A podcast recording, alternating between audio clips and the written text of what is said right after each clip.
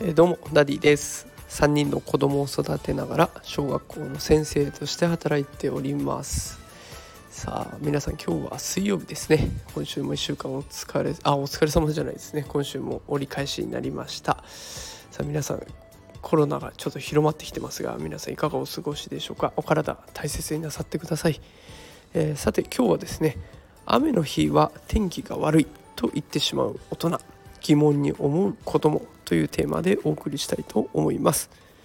えー、皆さん天気が悪いと聞くと真っ先に思いつくのはどんな天気でしょうか？多くの人が雨の天気を思いつくんじゃないでしょうかね。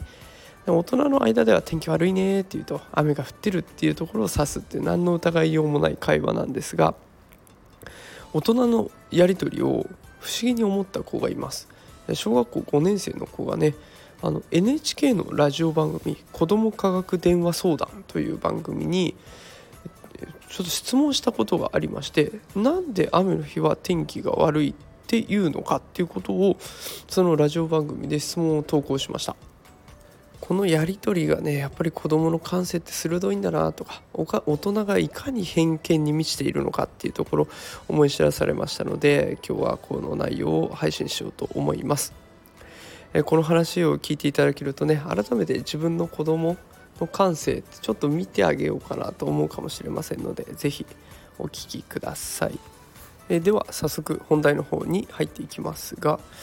その雨の日は何で天気が悪いっていうのっていうことを投稿した女の子。それに対してね気象予報士の福田さんという方が答えていきます。でこれあのニュース記事に載っていたのでそこここから先引用したものを紹介します。福田さんの言葉です。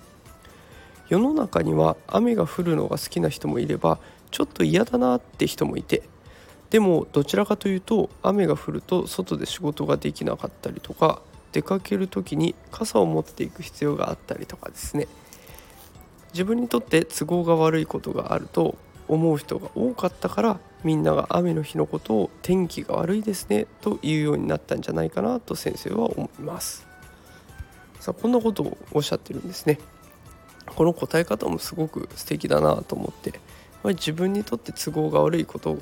これが一般化されてでそれでイコール天気が悪い。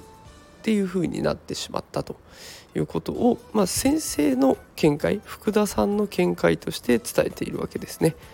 だから絶対こうだよと言ってない姿もまた素敵だなと思っています。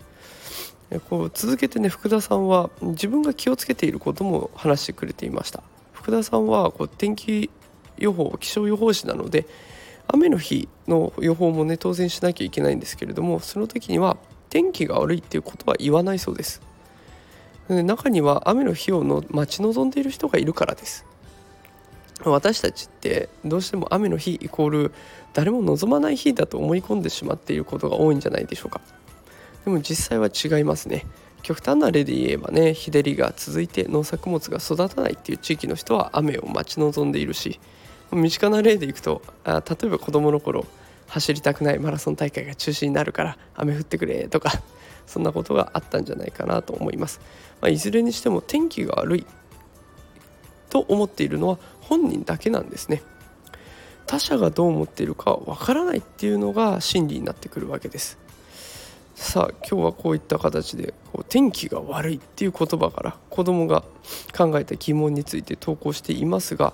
大人になるとねどうしてもこういう当たり前のことを忘れてしまいます。こうみんなが勝手に思い思ってると思い込んでしまう。こんな風に子供みたいにシンプルにそれなんでそう言うのっていう疑問を持つっていうことをなかなか大人になるとできなくなっちゃいますが子供の感性っていうのは鋭いです。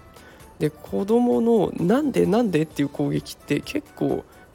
確信をついてくる物事の本質をついてくることもあるので質問を面倒くさがらずにその子の感性だと思ってねしっかり見つめてあげたいなと私も子育てしているのでこの記事を読んでそんなことを感じました。是非皆さんもなんでなんでっていう質問、えー、流さずに是非一度しっかり聞いてみてはいかがでしょうか。さてこんな感じで育児とか教育情報を毎日配信してますのでもしよかったらまた聞きに来てください。それではまた明日。